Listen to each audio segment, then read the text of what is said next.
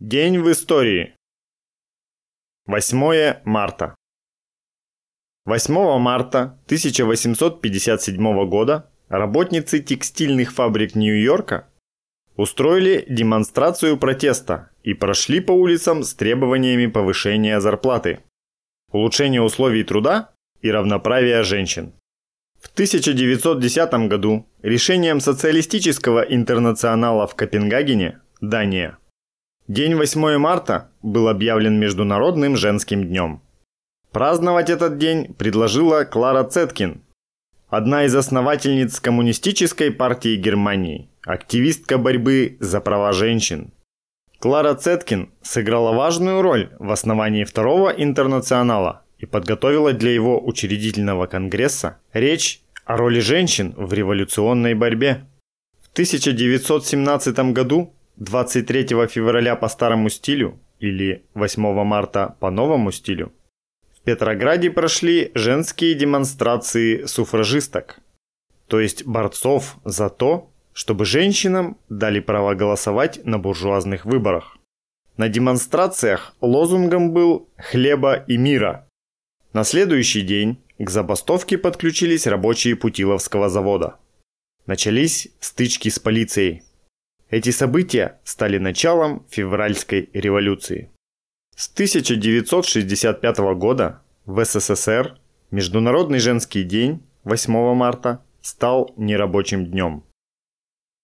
1887 год. 8 марта 1887 года родился Федор Евдокимович Саманчук, старшина эскадренного миноносца «Гром», Прототип героя фильма «Балтийская слава». В ходе Первой мировой войны в бою с германскими кораблями в Маанзунском проливе в октябре 1917 года последней торпедой Федор Саманчук потопил немецкий эсминец, а потом взорвал собственный миноносец, чтобы он не достался врагу. Федор Саманчук чудом выжил и стал единственным человеком, которого наградили Советским орденом Красного Знамени за подвиг, совершенный еще до революции. 1905 год. 8 марта 1905 года родился Александр Ильич Радимцев, генерал-полковник, дважды Герой Советского Союза, участник национально-революционной войны испанского народа 1936 1939 годов. В годы Великой Отечественной войны Александр Родимцев руководил воинскими соединениями на ряде фронтов. Он командовал 13-й гвардейской стрелковой дивизией, особо отличившейся при обороне Сталинграда. Александр Родимцев написал книги «Под небом Испании» и «Гвардейцы стояли насмерть». 1911 год. 8 марта 1911 года родился Василий Георгиевич Клочков, младший политрук, герой Советского Союза. Василий Клочков погиб под Волоколамском у разъезда Дубосекова. Звание героя было присвоено ему посмертно 21 июля 1942 года. Слова, произнесенные Клочковым «Велика Россия! А отступать некуда. Позади Москва разнеслись по всему миру и стали символом стойкости русского советского воина. 1914 год. 8 марта, 23 февраля по старому стилю, 1914 года вышел в свет первый номер ежемесячного общественно-политического и литературно-художественного журнала для женщин «Работница», основанного по инициативе Владимира Ильича Ленина. В редакционной коллегии журнала «Работница» того времени работали Надежда Константиновна Крупская, Инесса Федоровна Арманд и Александра Михайловна Калантай. Тираж издания, выпущенного в Петербурге на средства работниц фабрик, было по тем временам колоссальным 12 тысяч экземпляров. Всего в 1914 году вышло 7 номеров. три из которых были полностью конфискованы полицией. И выпуск «Работницы» приостановили. Журнал «Работница» снова стал выходить в 1917 году. 1918 год. Седьмой экстренный съезд Российской коммунистической партии большевиков РКПБ. Партия – это миллионов плечи, друг к другу прижатые туго. Партия из стройки в небо взмечем, держа и вздымая друг друга. Владимир Маяковский. Седьмой экстренный съезд РКПБ состоялся в Петербурге 6-8 марта 1918 года. Партия к этому времени насчитывала свыше 300 тысяч человек.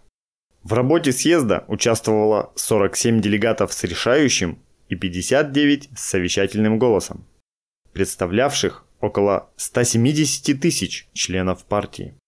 Ввиду экстренного созыва съезда и оккупации германскими войсками части территории Советской России, многие партийные организации не смогли прислать делегатов.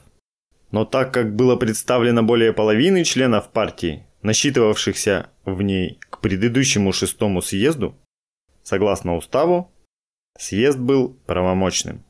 Работой съезда руководил Ленин, который выступил на заседаниях 18 раз в том числе с докладами по основным вопросам.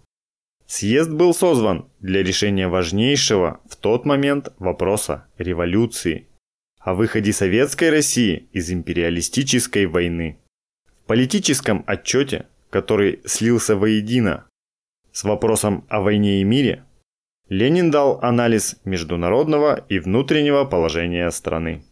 Основное внимание он сосредоточил на защите и обосновании решения Центрального комитета партии и советского правительства о немедленном подписании тягчайшего мира с Германией и на разоблачении ошибочной и вредной позиции Льва Давыдовича Троцкого и левых коммунистов по вопросу о войне и мире. Первое социалистическое государство должно было быть сохранено во что бы то ни стало – а следовательно, надо было добиться мирной передышки для экономического оздоровления страны, укрепления ее обороноспособности. К 1918-му Советская Россия фактически не имела армии. Трудящиеся массы устали от войны и требовали мира. Хозяйство было подорвано войной. Предполагаемая революция в Германии не началась. С этими фактами не желали считаться левые коммунисты и Троцкий. Ленин показал несостоятельность их доводов о том, что немец не может наступать, что заключая мир, советское правительство тем самым якобы помогает германскому империализму и наносит ущерб развитию мировой революции. Ленин назвал авантюризмом попытки ставить в зависимость судьбу Октябрьской революции 1917 от возможной но еще только зреющей революции в Западной Европе. Он выразил твердую уверенность в том, что если мир будет завоеван, советская Россия в конечном счете победит. Ленин призвал партию использовать каждый день передышки, начать социалистическое строительство, налаживать революционный порядок, превратить Советскую Республику в крепость, неприступную для военных походов империалистов. По вопросу о войне и мире на съезде разгорелась борьба. В прениях выступило 18 делегатов. Бухарин пытался защитить и обосновать авантюристскую позицию немедленной революционной войны против Германии. Против Ленина выступил и Троцкий, отстаивая свой несостоятельный лозунг «ни войны, ни мира». Предложения левых коммунистов были отвергнуты съездом. Ленинская резолюция о войне и мире Принята 30 голосами против 12 при 4 воздержавшихся. Съезд рассмотрел вопрос о пересмотре программы и названия партии. Первая программа, принятая на втором съезде РСДРП в 1903 году, нацеливавшая партию на совершение буржуазно-демократической и социалистической революций, была выполнена. Необходимо было выработать новую на период построения социализма. Делегатам съезда был роздан Черновой набросок проекта программы, написанный Лениным.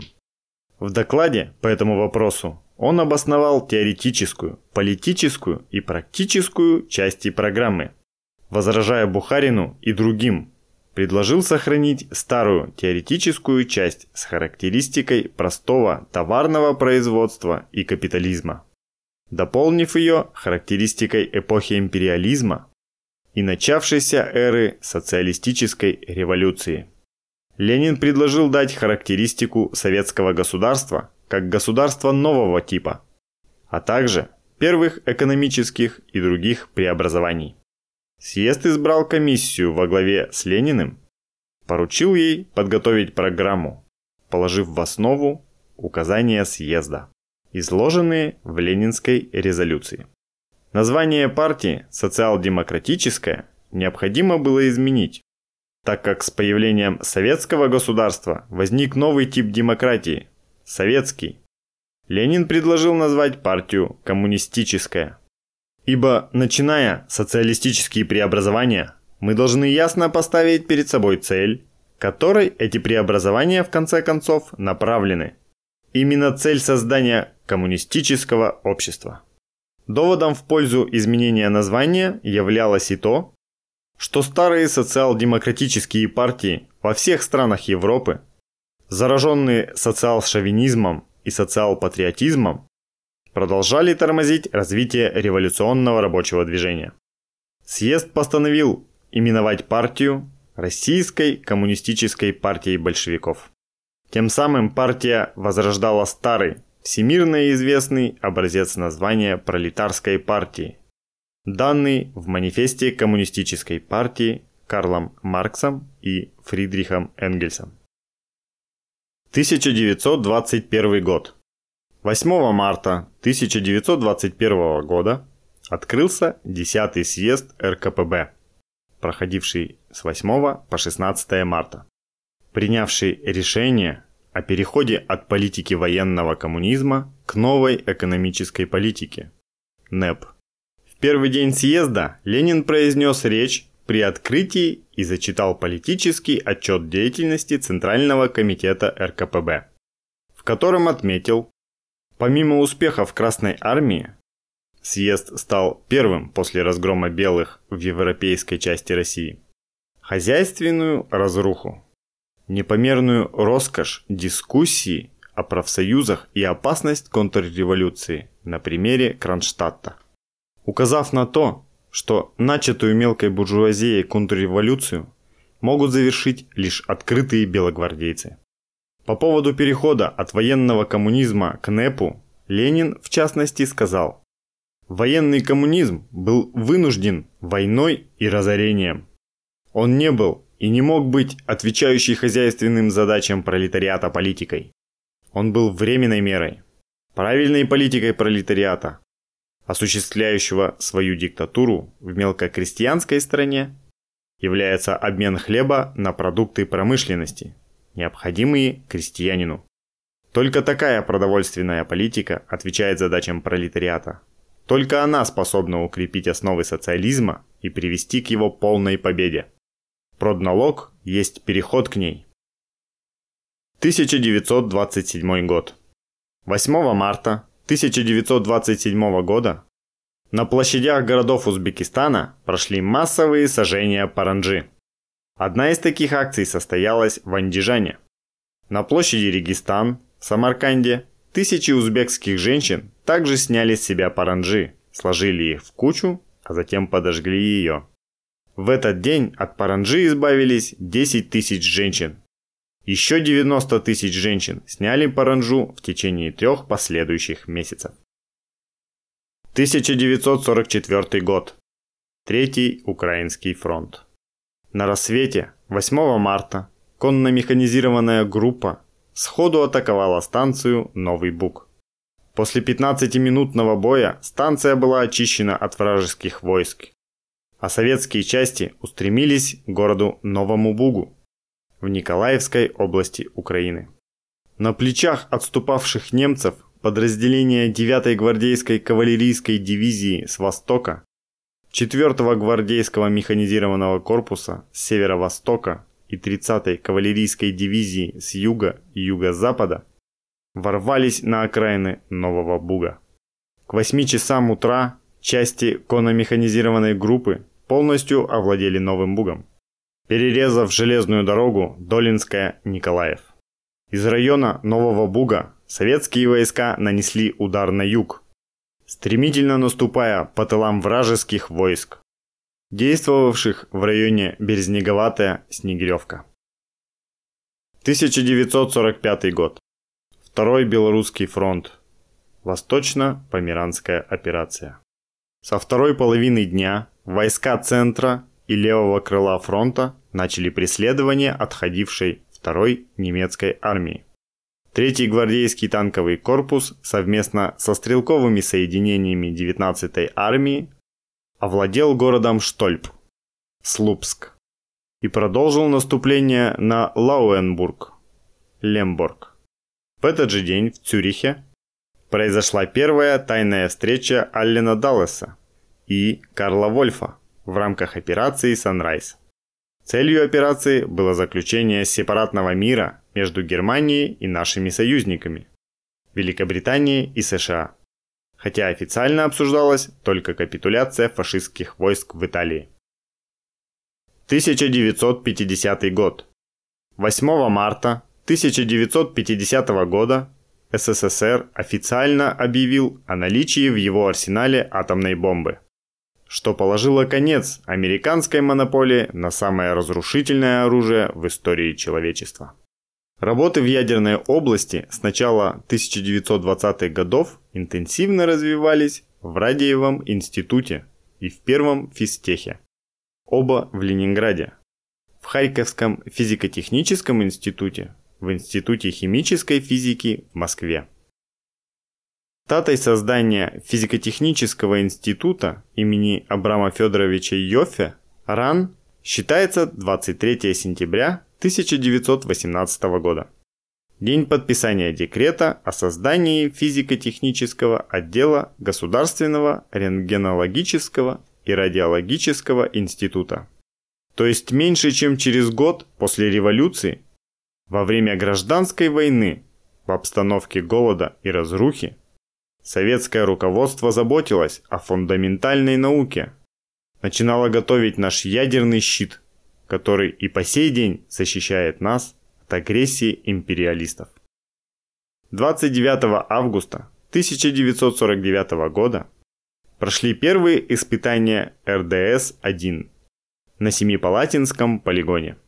РДС-1 – первая советская атомная бомба имплазивного типа – с плутонием. Мощность бомбы 22 килотонны. В течение 1949-1950 годов в городе Саров на базе завода наркомата сельскохозяйственного машиностроения был создан 550-й сборочный завод при 11-м конструкторском бюро. К концу 1949 года были изготовлены еще две бомбы РДС-1 а в 1950 году еще 9 атомных бомб РДС-1. К весне 1951 года Советский Союз располагал 15 плутониевыми ядерными бомбами РДС-1. 1988 год. Семья Овечкиных из Иркутска захватывает авиалайнер и пытается бежать из СССР. Штурм самолета приводит к человеческим жертвам. Многодетная семья составляла музыкальный ансамбль, который после того, как дети выросли, перестал пользоваться популярностью. Овечкины решили, что на Западе смогут получить много денег за свое искусство. И ради этого решились на вооруженный угон пассажирского самолета. Собственное благополучие было для них важнее жизней других людей. Это и есть буржуазность. Безоружная буржуазность – это мещанство, то есть желание взять от общества побольше и получше, а дать обществу поменьше и похуже. 8 марта 1988 года в США начали бастовать сценаристы телесериалов, требуя повышения оплаты своего труда. Под угрозой оказался выпуск даже таких популярных мыльных опер, как «Династия» и «Даллас». То есть на Западе к забастовочной борьбе прибегают все трудящиеся, которые видят, что приостановка их деятельности может нанести финансовый ущерб капиталистам. Это относится и к сфере культуры. Как бы американские сценаристы не начинали все свои произведения, даже комедийные, антисоветчины, они все равно используют методы борьбы, которым учили классики марксизма. Только в результате забастовочной борьбы на Западе рос уровень жизни трудящихся. Когда трудящиеся перестают бороться, качество их жизни начинает падать. Таким был этот день в истории.